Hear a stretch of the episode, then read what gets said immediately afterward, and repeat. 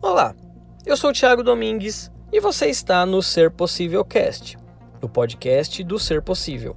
Reflexões e conversas para a evolução da consciência e fundamentos para um mundo possível.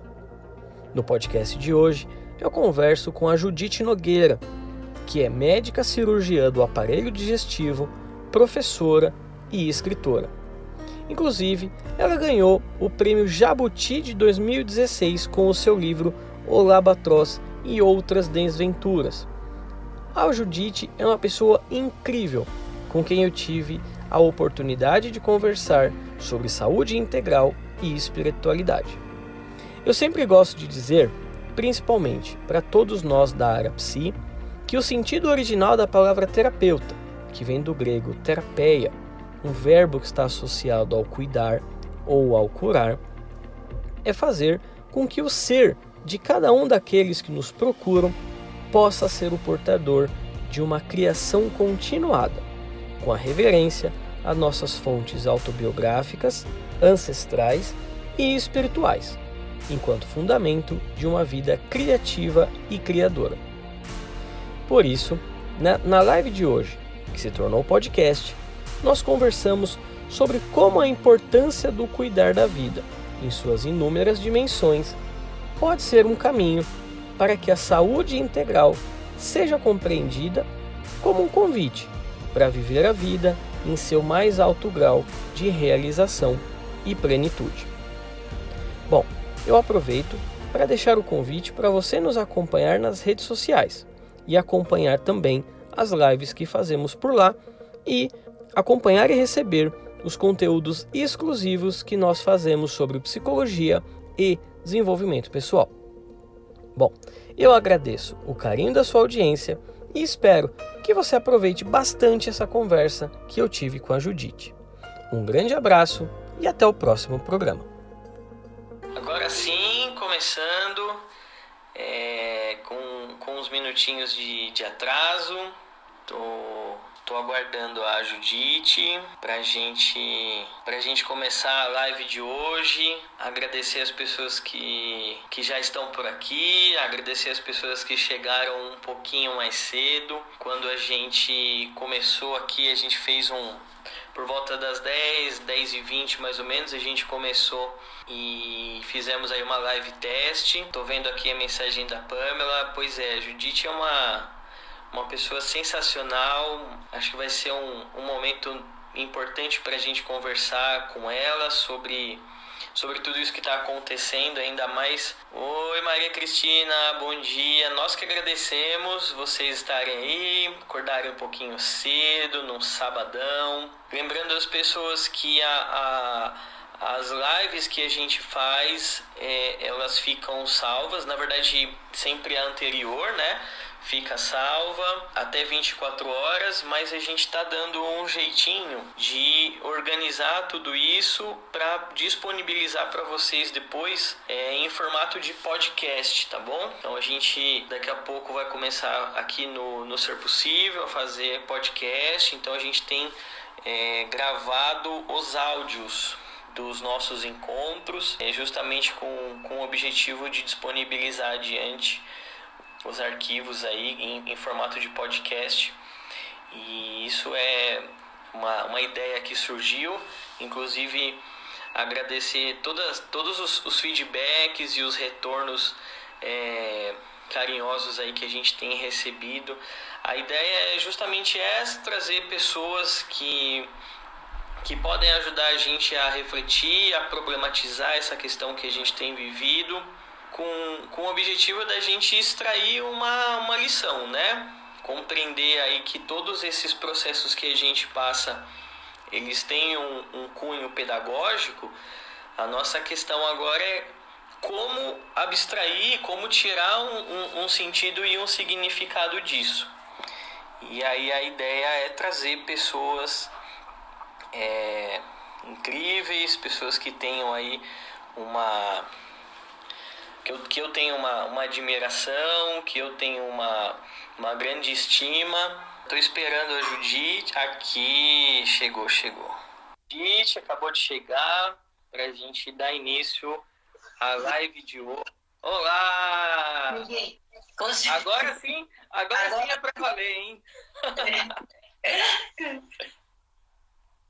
O pessoal tá chegando aqui.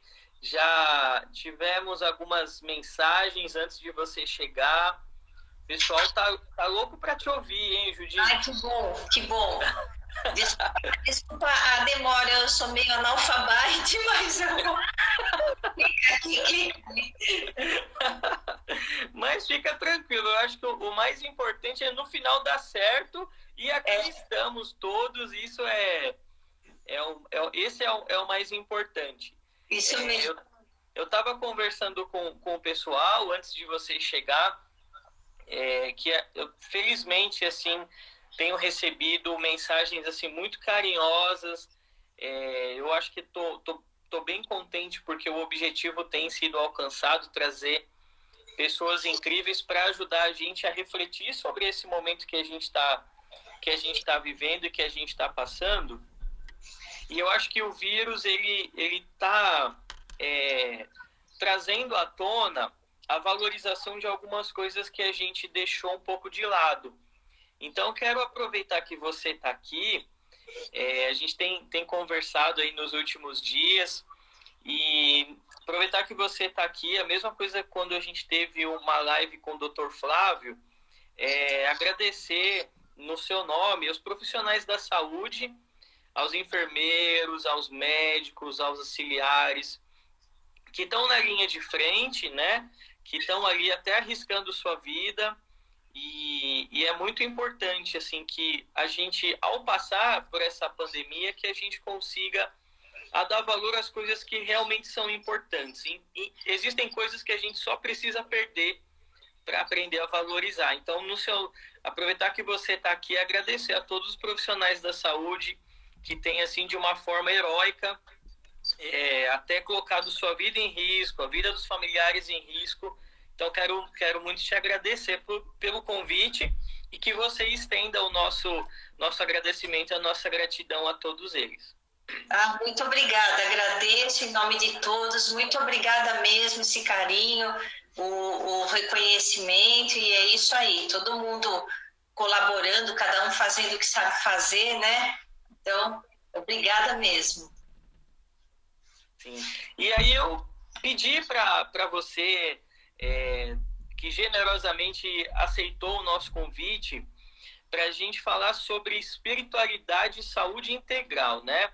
Eu gosto muito de ressaltar, é, porque eu, eu não sei quanto a você, mas eu vejo assim, é, como as, muitas pessoas ou têm resistência em falar a palavra espírito ou espiritual, como se é. fosse um, um terreno próprio só da teologia ou só das religiões, e eu acho que a gente precisa a, começar a entender que são coisas diferentes, né?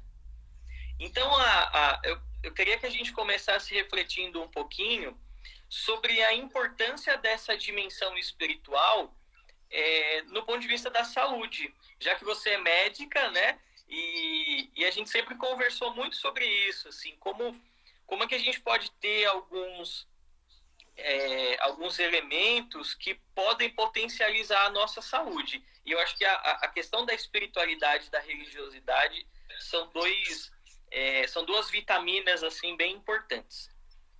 Sim, é, essa questão ela é sempre foi mais valorizada pelas práticas integrativas que antigamente é, nós falávamos práticas alternativas, mas a palavra integrativa é muito melhor porque não é uma é, no lugar da outra, são todas juntas. E em outras, em outras linhas isso já era mais respeitado, por exemplo, na antroposofia que eu cheguei a fazer, essa questão espiritual era muito valorizada. Agora, na medicina alopática, que é a medicina mais comum que todo mundo vê no dia a dia, atendimento em hospital, em posto de saúde, que é a prática alopática, é, isso realmente era visto como coisa separada. Então, a ciência era uma coisa que é, é, fazia o teste farmacológico, pesquisava cirurgias, técnicas, e a parte espiritual realmente ficava muito separada. Na verdade, ainda fica. Mas essa ideia de trazer a questão espiritual para a saúde veio muito na esteira dos cuidados paliativos, com o desenvolvimento do olhar para o ser que está morrendo e que tem suas particularidades no momento da morte, de fazer essa passagem. E também o profissional de saúde, como pessoa, como ser humano, tinha muita dificuldade de lidar com isso. Muita, a maioria das pessoas tem dificuldade de lidar com isso, com a questão da morte, ou, e principalmente da sua própria morte, ou da morte de um, um ente querido próximo.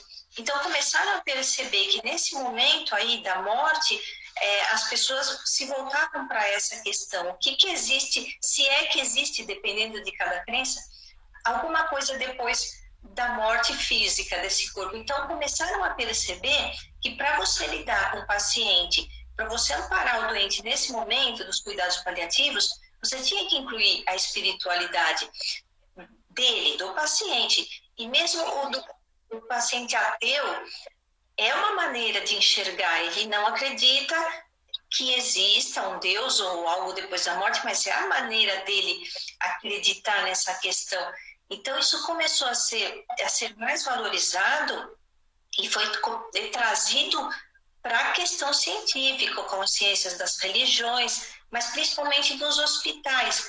Então, é, existem agora até questionários médicos de religiosidade questionários para você tentar avaliar mais ou menos qual é a direção daquele paciente em, em termos de espiritualidade ou religiosidade, para você saber como agir isso dentro de hospitais, dentro de grandes hospitais. E aí, aos poucos, isso vem, vem sendo trazido como fundamento científico também, com, res, com o respeito que isso merece.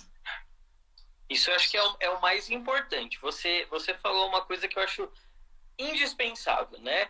O, o, o, o respeito, a compaixão, a tolerância é, são, são valores um pouco em desuso, né? Eu, eu, eu assim, enquanto você falava, eu fui, fui fazendo algumas conexões e eu lembrei muito do Leonardo Boff. O Leonardo Boff é um, é um teólogo que eu que eu admiro muito, assim, é, foi um dos responsáveis pela, pela criação da, da teologia da libertação, é, e ele, ele tem alguns textos onde ele fala justamente que, que a espiritualidade, ela pode, e às vezes ela até precisa estar desvinculada ao aspecto religioso, porque ele fala que a espiritualidade é uma, é uma busca individual pelo transcendente, por aquilo que, que, que escapa dessa visão material. E está muito associado à questão da experimentação, né?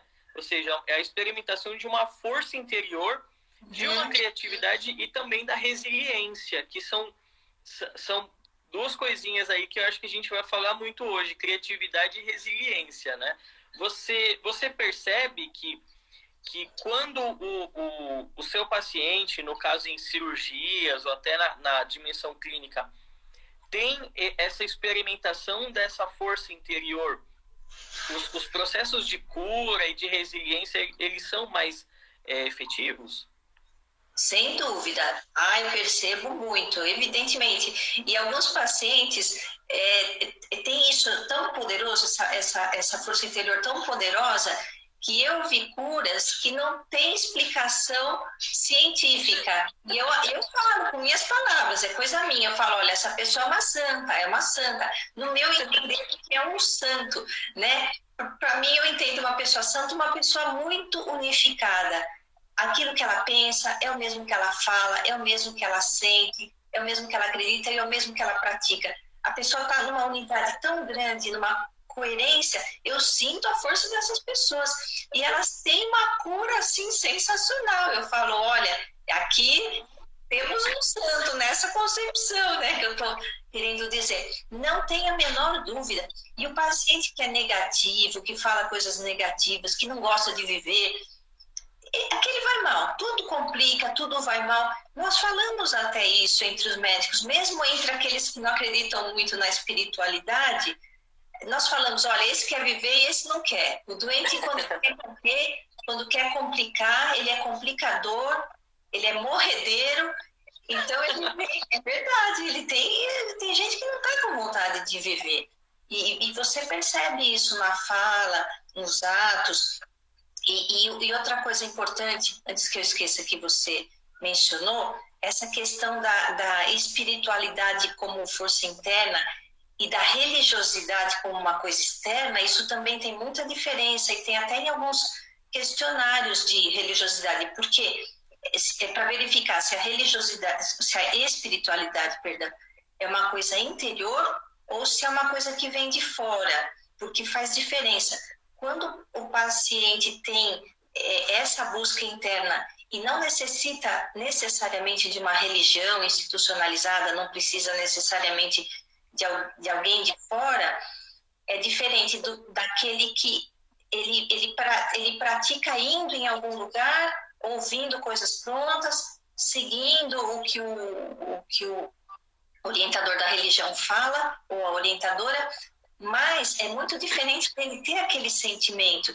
E essas religiões que são muito rígidas e que, e que pregam um Deus punitivo, elas são piores. Esse paciente, ele, ele se sente mal no momento da morte, porque não, não era uma experiência dele interior, era uma, era uma coisa punitiva, uma coisa é, é, crítica que vinha de fora. Então, essas que têm uma imagem de Deus que pune, de que tudo é pecado, que se, se morrer você vai ser punido por todas as suas falhas, esse paciente fica desesperado, porque ele fala, poxa, eu sou tão imperfeito, agora estou frito, assim, uma coisa é, isso é uma coisa importante de você verificar se o doente tem uma intrínseca ou extrínseca, ou que não é uma espiritualidade, mas é seguir uma religião ali que, que, que lhe diz o que fazer, o que ser, e, e não ampara é, nesse momento da morte. Então, é, essas religiões muito críticas, é, esse Deus não é um Deus acolhedor, é um Deus.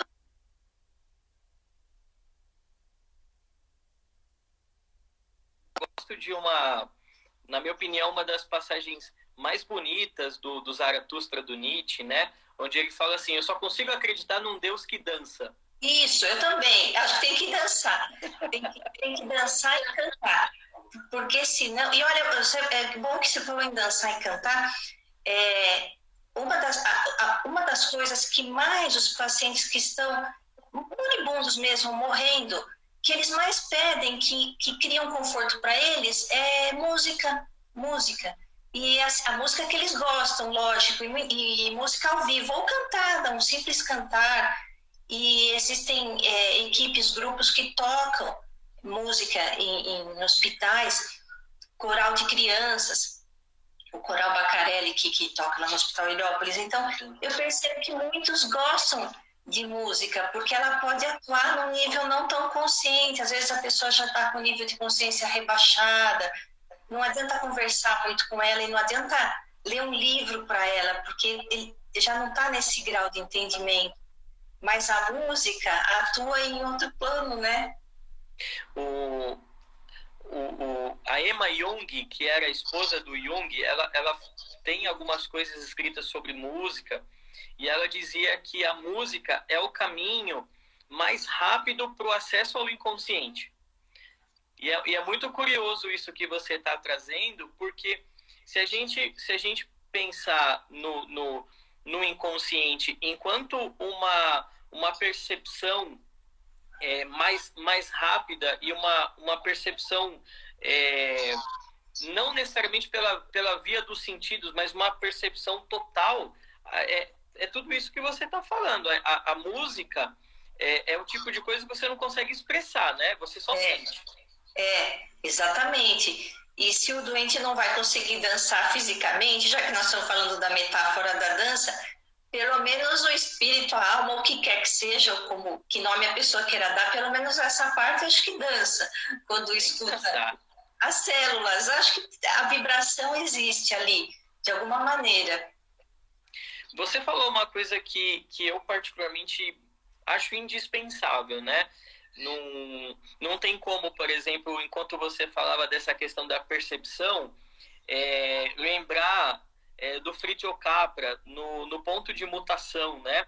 Quando ele fala é, que, na verdade, o que a gente está vivendo hoje, é isso ele escreveu na década de 80, né? é uma, uma necessidade da mudança da nossa percepção sobre a, a vida e sobre a realidade. Se a gente pega, por exemplo, as abordagens psicodinâmicas, todas elas vão dizer que existe um nível de uma realidade concreta, mas a nossa realidade, em última ou até em primeira instância, ela é condicionada pelos nossos fatores psicológicos, tanto que o próprio Freud vai desenvolver a ideia da realidade psíquica. E, e, e o que você está trazendo aqui é justamente isso. Se, se para você a sua percepção daquilo é um problema, vai ser um problema.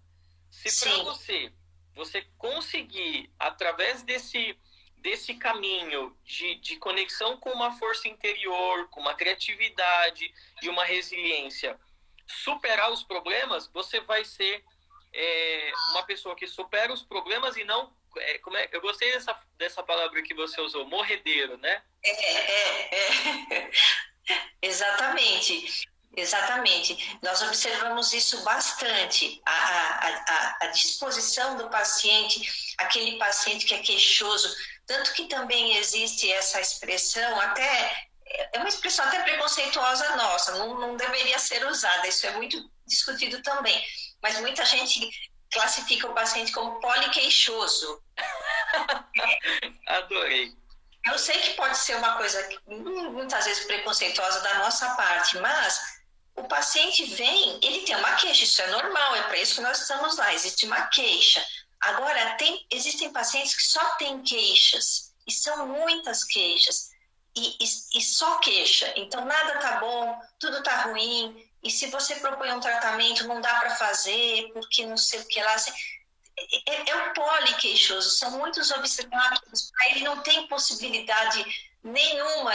E tudo que você fala, não, isso não vai dar certo, isso não é assim, isso não é assado. Então você percebe que ali tem uma questão psicológica muito importante, né? E espiritual, talvez, porque se, se a gente for entrar nessa questão e eu acredito muito. Mas só para ficar no plano psicológico, você vê e nós comentamos isso. Quando o doente tem muitas queixas, na verdade ele tem uma só e é psicológica, emocional. É alguma coisa emocional que está prejudicando muito a vida desse paciente, está criando manifestações orgânicas psicossomáticas e, e ele para não, não, não, não aceitar que a questão é emocional, ele fica se apegando a essas várias queixas físicas, e aquilo não tem fim, não tem fim. É, eu, eu, como sou psicólogo, psicólogo clínico, eu acho que tudo isso que você está falando eu vejo, né, no meu, no meu cotidiano clínico. Agora, é, você sempre foi uma, uma médica é, permeável, né? A, a, por exemplo, isso que você acabou de dizer, eu acho que são poucos os médicos que têm essa, essa clareza, que tem essa, essa disponibilidade de reconhecer que, que muito do que, do que vem dessa queixa às vezes pode ter um fundo, um fundo orgânico, mas no primeiro plano ainda é uma questão emocional. Ah, como é que os seus colegas médicos é, é, reagem quando você fala, quando você se posiciona dessa forma? Olha, tem todo, tem todo tipo de médico, né? Felizmente, eu, é, eu convivo com uma equipe também muito atenciosa nesse sentido. Tem, tem essa questão, acho que até nós nos atraímos por sincronicidade. É, é, esse, esse aspecto é levado em conta. Alguns mais, outros menos, porque eu percebo que é, é, é muito da questão individual de cada um. E na nossa formação médica, Agora menos, né? Mas a gente tem. Eu vou lembrar que eu me formei em 1988. Então, quem se formou agora tem outros elementos, as coisas estão mais é, permeáveis. Mas quando eu me formei, o nosso ensino médico ele era muito técnico. Então, estudávamos o ser humano a partir das doenças. Era assim. Então, então muita gente aprendeu dessa maneira, enxergar o doente com enxergar a partir da enfermidade o tratamento como técnico, mas não esse conjunto e não levando em conta essa questão espiritual também. Então isso partiu de cada um. Nós vimos que isso aí era individual. Hoje em dia tenta se fazer uma educação médica diferente com, com disciplinas optativas, com essas disciplinas medicina e espiritualidade, psicossomática, é, é existem as, as tentativas para pessoas sair da faculdade jamais orientada a respeito disso. Quando você é, fala assim dessa, dessa mudança de, de paradigma, então é, pensar realmente essa, essa ideia é, de, de, um, de um receituário um pouco mais clássico, um pouco mais é, fragmentado, essa questão da especialidade, da especialização, é, de, de, de, reconhecer o sujeito a partir do seu, da sua dimensão negativa e da sua dimensão da, da do patológico. É, você acha que foi é, para superar esses modelos que você chegou até a antroposofia? É, não entendi. Se esse modelo da antroposofia poderia ser um contraponto a esse modelo clássico, assim. Ah, sim, sim. Esse modelo da antroposofia, e olha que ele foi idealizado na década de 20 pelo Rudolf Steiner. Então, olha, década de, de 20 nem antibiótico não, não, não era usado prática. A penicilina apareceu depois, né, como é, uso clínico. Então, ele tinha uma visão completamente diferente. A questão espiritual já, já estava presente na visão que ele propunha. Então já existia esse tipo de coisa. Foi por isso que eu fui procurar. Eu, eu senti interesse e necessidade de estudar essa outra dimensão. E, e, pratiquei por muito tempo. Então foi, foi por isso mesmo que eu procurei essa, essa outra explicação, que também não é só da medicina, é também da, da pedagogia Waldorf, da psicologia, estudar a biografia do ser que eu achei isso sensacional. Estudar a biografia, como é que está a história dessa pessoa, se a história está indo pelo caminho dela ou se por algum motivo ela não está conseguindo fazer o seu próprio caminho. Isso é, é muito legal, porque isso aí não é visto na, na medicina convencional.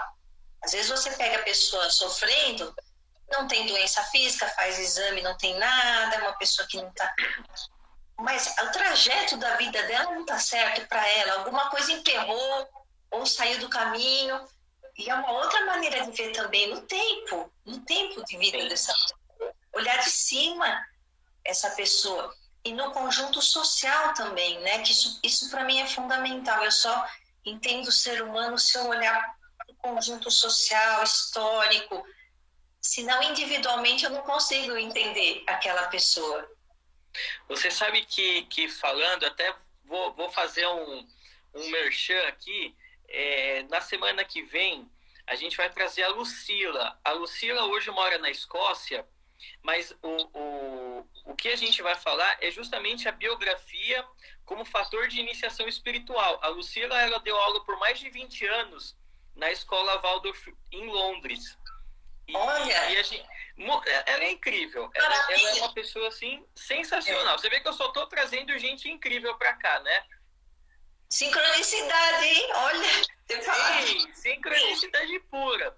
Total. Ela, a gente estava conversando sobre essa questão da biografia e, e assim, foi uma coisa tão bonita, porque ela falou assim, nossa, vamos fazer um exercício rapidinho de como é que você nasceu, o ano que você nasceu.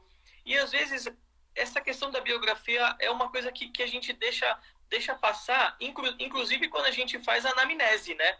A gente não é. tem uma reflexão sobre o momento, sobre as forças que esse, que esse sujeito, que essa, essa pessoa tem, né?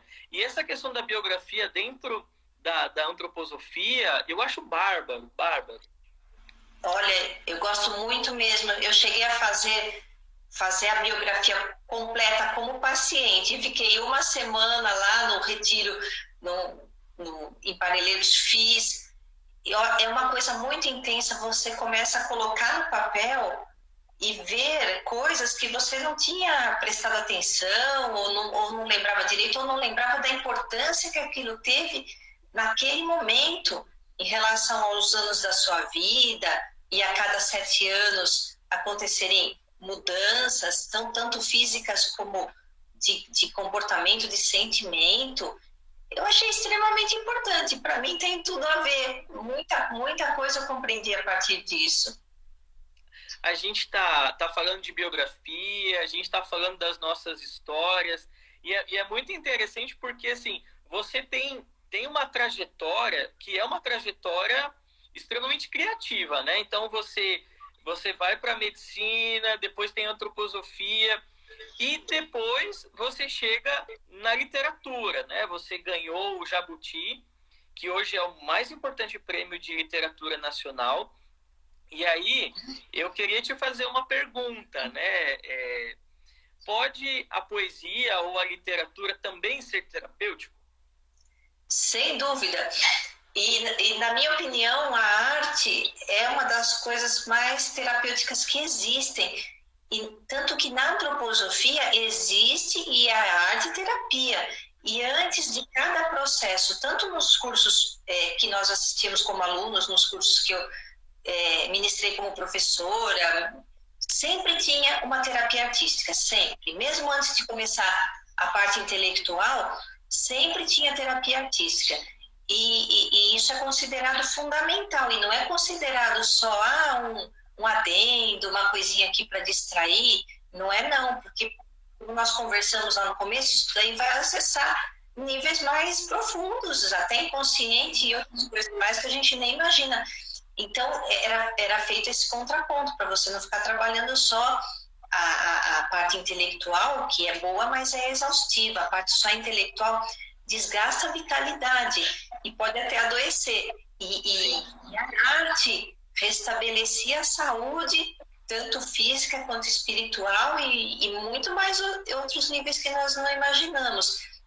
E eu acho a arte completamente é, importante, inclusive é, eu sinto o seguinte: muita coisa que eu entendi para usar com o paciente, eu entendi na poesia, nos livros de, nos livros dos romances. Foi Fernando Pessoa, foi Guimarães Rosa, Machado de Assis e muitas coisas que eu vi nesses livros, eles conseguiram, o artista conseguiu sintetizar vários sentimentos, várias coisas que eu teria que ter lido uns 20 livros de medicina, de psicologia livros técnicos, eu teria que ter lido uns 20, mesmo assim não teria entendido tão profundamente, porque no livro técnico eu teria estudado um aspecto em cada um.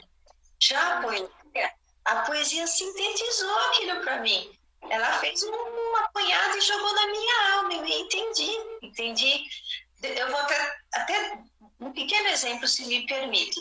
E fui falar no Fernando Pessoa. Eu ouvi aos 17 anos, quando eu fiz cursinho é do guardador de rebanhos.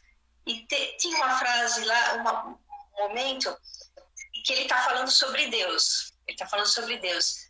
E, e ele sugere que, que nós sejamos simples, como os regatos e as árvores. Porque se nós formos assim, Deus nos fará belos como as árvores dos regatos e nos dará verdor na sua primavera, na primavera de Deus e um rio aonde ter quando acabemos. Eu tinha 17 anos, essa frase me colou. Eu fiquei feliz, eu falei, gente, isso para mim, cada um vai ter sua interpretação, mas isso para mim foi uma frase de ciclo de vida. Nós vamos Sim. acabar. Isso é a morte, nós vamos acabar. Vai ter um regato para mim, vai ter um riozinho para mim. Que maravilha, que espetáculo.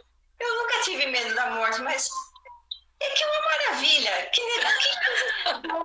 que, que livro poderia ter sido mais sensacional para simbolizar esse momento para mim, para mim, para outros, né? E eu falei, acabou, ele falou tudo. O rio aonde ter quando acabemos. Para mim tá ótimo, um riozinho. É. Né?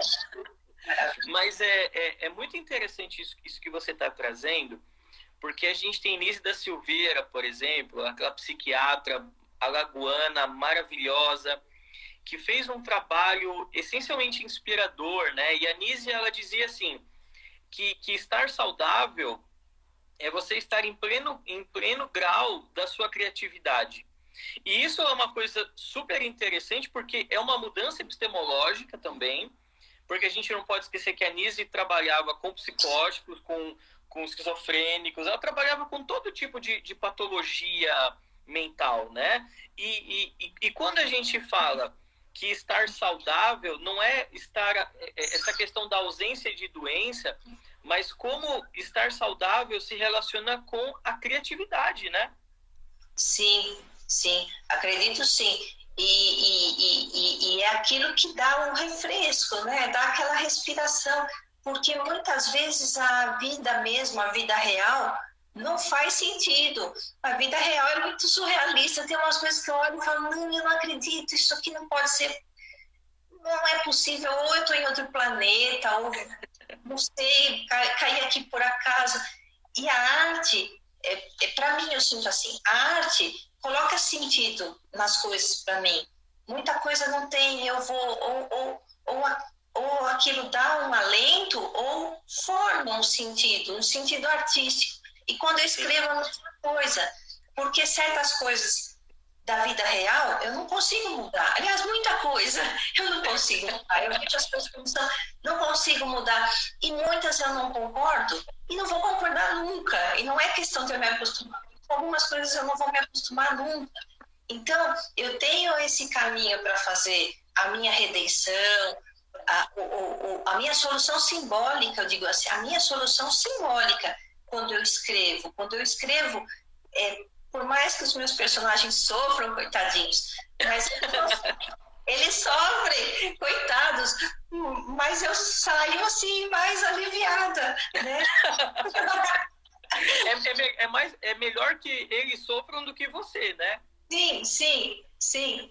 É, é uma solução simbólica e, e, e para mim fundamental. Eu não consigo imaginar como é que eu poderia é, é, existir sem a arte. E mesmo que eu não fosse escritora, mesmo para quem não é escritor, quem é leitor também consegue ter essa mesma experiência, porque ele lendo, ele, se ele sentir, se eu conseguir sentir alguma, alguma coisa, mesmo com a palavra do outro, ele também faz sua solução simbólica. Por isso também é bom ser leitor, ou você contemplar a arte, qualquer arte, sim, mesmo sim. que você, você não seja o artista o, o, o contexto do, do hospital é um contexto muito difícil, né?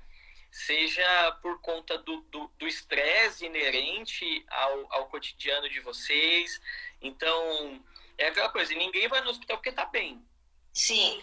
E, e, e você acha que a, que a arte, que a poesia, que a literatura, ela, ela acaba funcionando também como um, um, um, meio de, de, de sustentação para você, às vezes, não, não sucumbir quando alguma coisa dá errado, ou para tirar uma inspiração depois de um dia cansado, depois de um dia cheio de estresse? Sem dúvida, para mim, sem dúvida, sem dúvida. Eu fundamental. Teve até um colega meu médico da antroposofia, da antroposofia. Ele me disse com essas palavras. Ele falou: "Você só não enlouqueceu porque você tem a arte. E você Uau. tem, eu gosto de várias artes, né? Artes cênicas, música, dança, é, tudo quanto é arte eu gosto. Ele falou assim para mim, você não enlouqueceu porque você tem a arte. E eu vejo que eu, eu tenho, eu pouco adoeço fisicamente, tenho boa saúde física também. E, e vejo que é porque a arte me dá essa vazão. Porque com, com tanta, com tanta coisa, não é porque eu não me aborreço, eu me aborreço, eu vejo as coisas me aborreço me incomodo. Eu não sou uma pessoa fleumática que não se incomoda, me incomodo muito. Sofro, sofro com as coisas. E, e, e, eu fico pensando de observar os pacientes, por que, que eu não tenho tanto sintoma físico, por que não adoeço fisicamente, por que, que eu não tenho mais manifestação psicossomática, porque pela minha lógica, eu falo, seria de se esperar, mas ele mesmo me falou que você tem a arte, você tem outra forma de expressão, você tem. A, a, a, e aí, uma coisa importante, você tem a forma de se expressar, a forma de expressar o seu sentimento, que é uma coisa bacana, não só com palavras, palavras mesmo, mas com outras formas de arte, música. O próprio corpo, né? Pela, pela dança, pela música. É, é. Enquanto você tem condições de se expressar, da sua alma se expressar, você consegue, e a gente vê que até a saúde física fica melhor. Que o corpo não tem que pagar por isso, entre aspas. eu, eu acho muito interessante isso que você está trazendo, porque quando, quando a gente estuda a, a, as antigas tradições, elas sempre vão ensinar para a gente que a doença ela surge do sutil, né? A doença ela surge do sutil e depois ela alcança o corpo. E, e, e, quando a gente vai nutrindo a nossa alma, quando a gente nutre a nossa vida simbólica, o nosso mundo interno, é, é, consequentemente a gente não vai sobrecarregar, como você falou, o nosso, o nosso mundo externo, as pessoas à nossa volta e também o nosso corpo, porque você está é, minimizando os impactos desse sutil, um pouco mais é, adoecedor e muitas vezes por conta da, da, da expressão ou da autoexpressão, você faz esse processo de, de transformação desses afetos.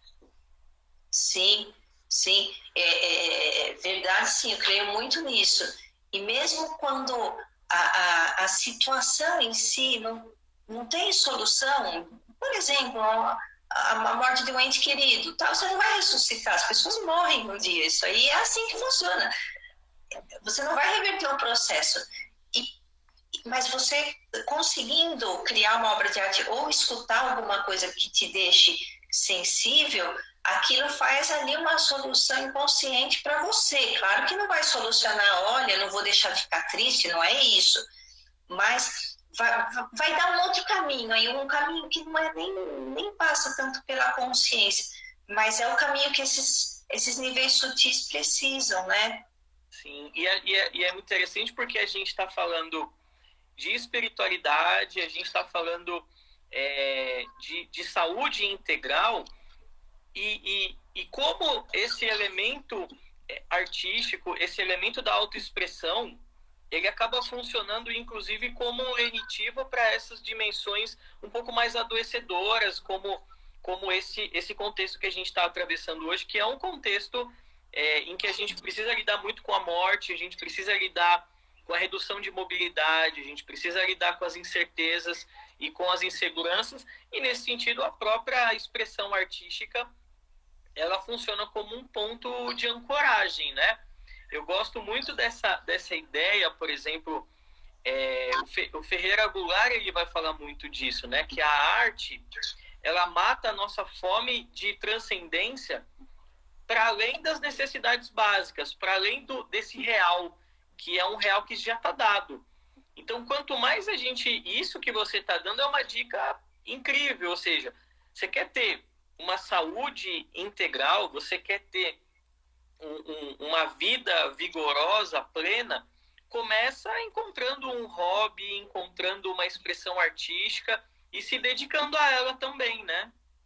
Sim, Sim, sem dúvida. Eu vejo que isso faz muita falta e eu, eu olho com um pouquinho de preocupação a, a, as gerações mais novas, porque ao mesmo tempo em que as escolas procuram inserir mais é, é, entendimento, estudo de humanidade, integrar mais as informações, por outro lado, eu vejo que a prática da arte, a leitura de um livro, esse tempo de elaboração interior, Sim. estão sendo um pouco perdidos para muita gente, né? Menos, menos pessoas querem ler um livro, é, sentar para ler uma poesia, dedicar aquele tempo, aquele tempo que o interior precisa para se cultivar e não ficar só recebendo informação de fora. Então, eu percebi muito isso, que cada vez que a cultura limita a arte, é, limita a literatura, e, uma, e a literatura, assim, vou puxar brasa que eu adoro,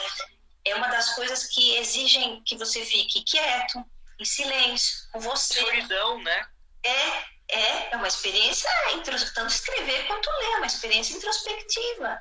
Né? Geralmente não é uma. Depois a gente conversa sobre o que lê, mas naquele momento que leu, cada um estava sozinho.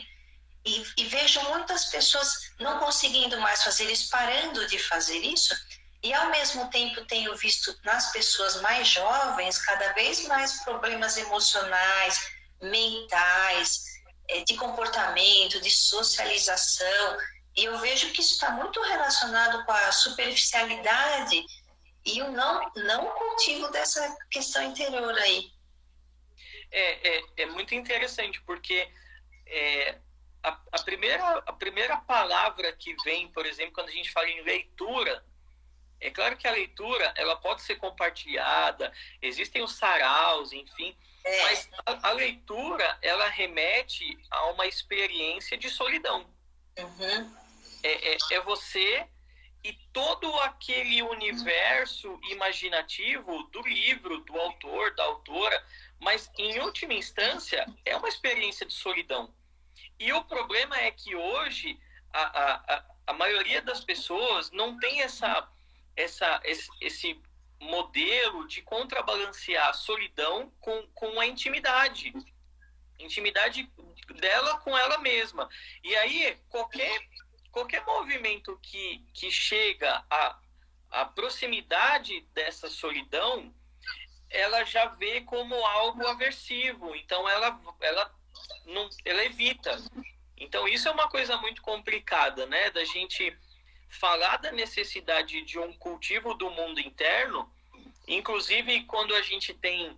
É, quando as pessoas falam, poxa, Tiago, mas essa questão do, do confinamento, como é que a gente vive bem no confinamento? A gente precisa começar, primeiro, na nossa educação, a entender que a gente sempre viu assim: você vai pro quarto, fica sozinho, está de castigo, né? É, é. Então a gente precisa começar ressignificando essa questão do isolamento como algo negativo, porque estar sozinho pode ser uma coisa extremamente produtiva e necessária, porque é o que a nossa alma precisa, né? Sim, muito importante. E, e, e eu sempre precisei ter momentos de solidão, assim, desde criança. Então, é, eu, preciso, eu não, não quero ficar sozinho, isolado o tempo todo na vida, não é isso mas eu preciso, desde sempre, preciso ter momentos de silêncio, de ficar só, de ficar só com meus pensamentos. Sim. Escrever, não, momentos que a gente vê pasmando só, só existindo. então, assim, eu, eu consigo ter esses momentos. Por incrível que pareça, agora não tô, não tô tão confinada assim, porque eu estou trabalhando, então tenho que trabalhar, fazer as coisas. Então, na verdade, eu estou menos confinada do que antes. E, mas vejo isso aí, eu percebo, eu percebo a, a, a questão das pessoas que não podem sair ou, ou podem, mas aqueles lugares onde elas costumavam frequentar estão fechados e que aqueles lugares davam sentido para a vida da pessoa. Então, isso é muito importante. A gente vai ter que voltar à força e olhar para dentro e ver o que, o que tem ali dentro, o que faz sentido para a gente, o que o estava perdido, o que tem que ser resgatado. Né? Ler um livro, né? Aproveitar ler um livro. Ler um livro, ou não, não somente ler um livro, mas também a, a, gente tem falado muito da importância da autoexpressão, né? Como é. a autoexpressão ela é inclusive gerador de saúde, saúde, saúde no sentido integral, inclusive, né? Sim, sim, a pessoa se expressar. E, e, e muitas vezes eu percebo também uma diferença entre pacientes, e aí eu não estou falando de nível escolar e intelectual, não, mas tem, existem pessoas que conseguem traduzir em palavras aquilo que elas sentem, tanto fisicamente quanto emocionalmente. Existem pessoas que não conseguem. E aí independe da pessoa ter mestrado, doutorado, ser rica ou ser pobre. Existem pacientes que são analfabetos, mas eles conseguem, com as palavras deles, eles conseguem traduzir direitinho o sintoma. Estou sentindo isso, isso, isso. Não é dor, é um negócio assim, assim, às vezes me dá uma agonia, me dá isso. E conseguem se expressar.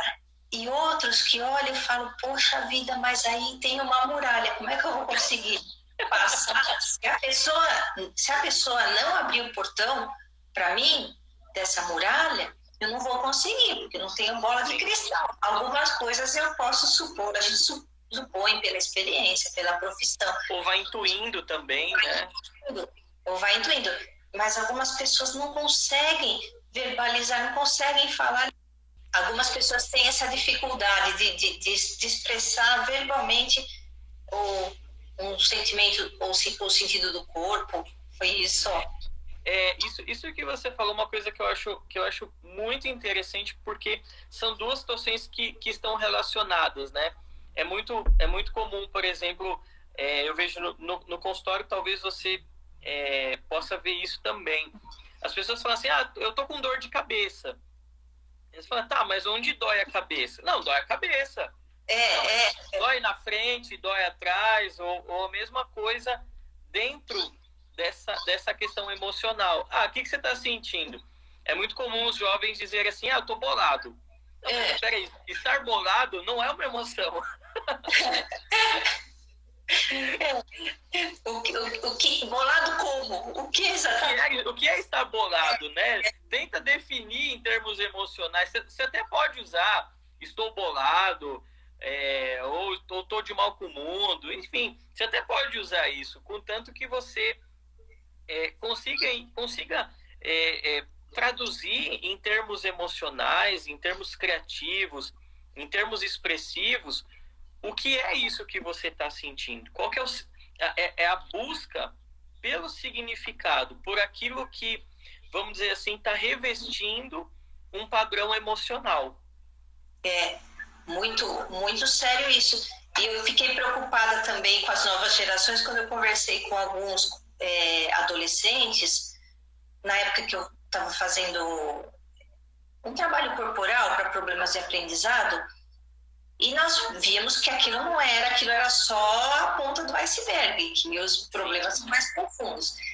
E eu perguntava para o adolescente, só eu e ele lá, o que você gosta? Eu não estou perguntando da escola, esqueça a escola, esqueça a matéria, esquece tudo. Eu estou perguntando para você, do que você gosta? Uma coisa que você gosta de fazer. E vários, não sei. Eu falei, sim, mas alguma coisa você deve gostar, não tem nada de que você goste, um lazer mesmo, um negócio que você adora. Não sei, não sei. E, e teve um garoto que eu perguntei se ele não sabia do que ele gostava, um menino de 13, 14 anos. Eu falei, não tem nada na sua vida, não é só, não, não, não, não, não sei, não sei. Se divertir, não sei, não sei. Eu falei, gente, eu fiquei tão apavorada com aquilo, muito grave isso. Uma pessoa, uma pessoa não saber me dizer do que gosta, ou que é, não sei se ele não sabia me dizer, ou se ele, ele mesmo não sabia nem para ele.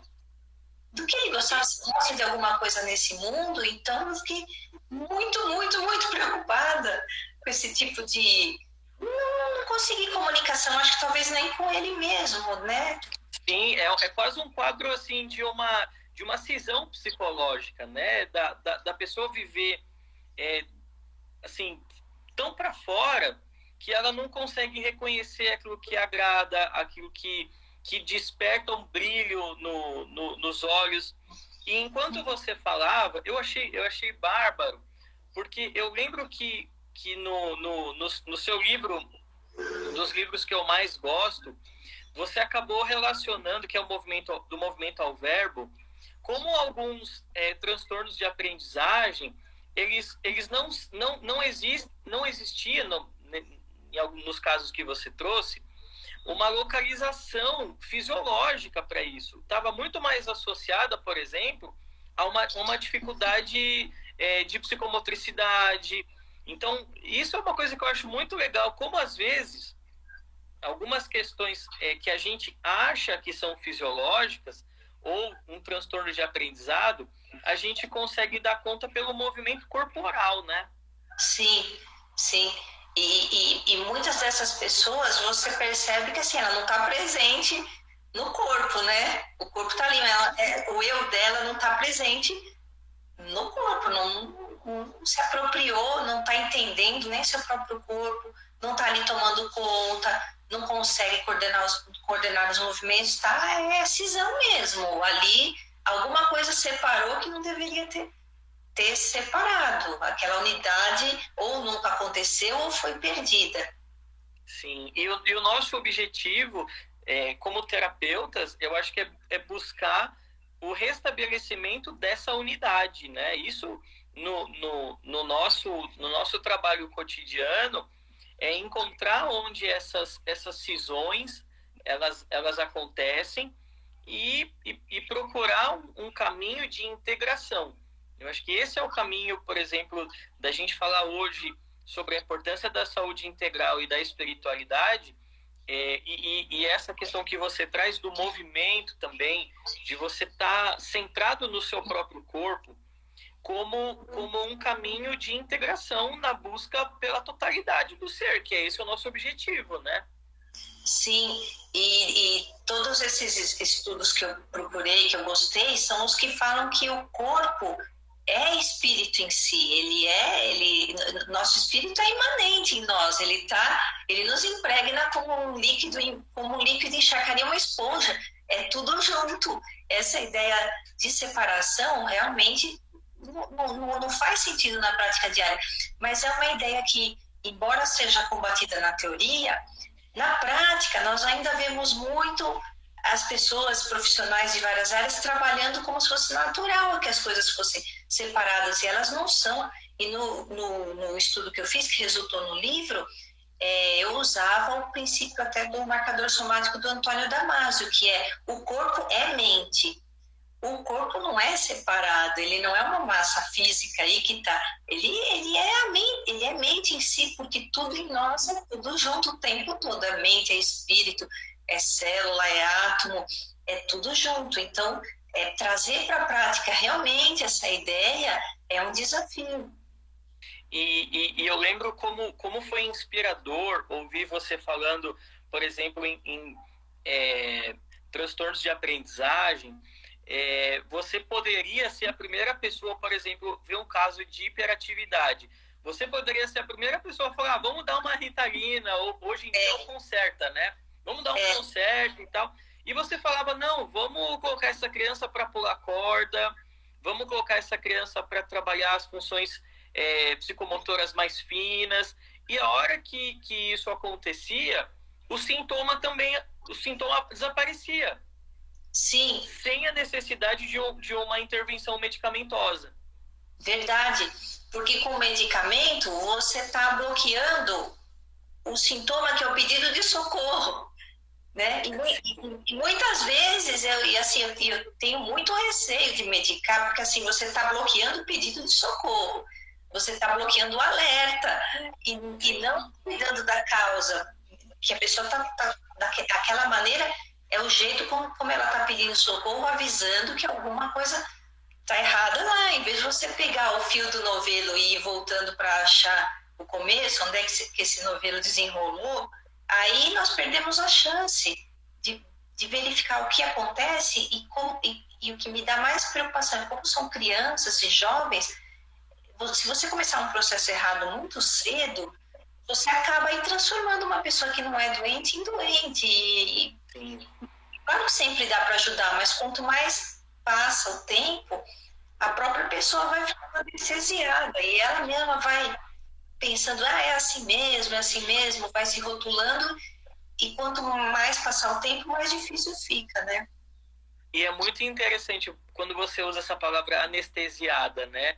A, a, a, ideia de anestesia vem de a, a, a, anestesia, ou seja, uma pessoa que não reconhece a beleza.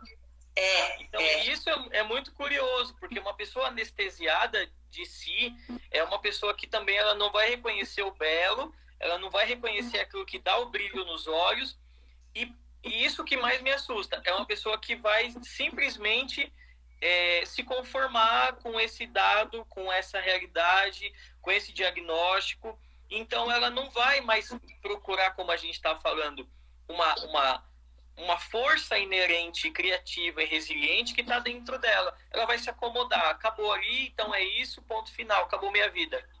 É, eu também tenho mais preocupação com essa pessoa que não sabe do que gosta, não gosta de nada, me deixa mais preocupada do que aquele que chora, que está triste, está desesperado, porque pelo menos não sei se eu estou errada, né? Você pode me dizer melhor do que eu, mas pelo menos ela está manifestando algum sentimento, ela está tá viva ali, está mal, mas está viva. Agora que eu não sei, não gosto de nada, não é muita preocupação.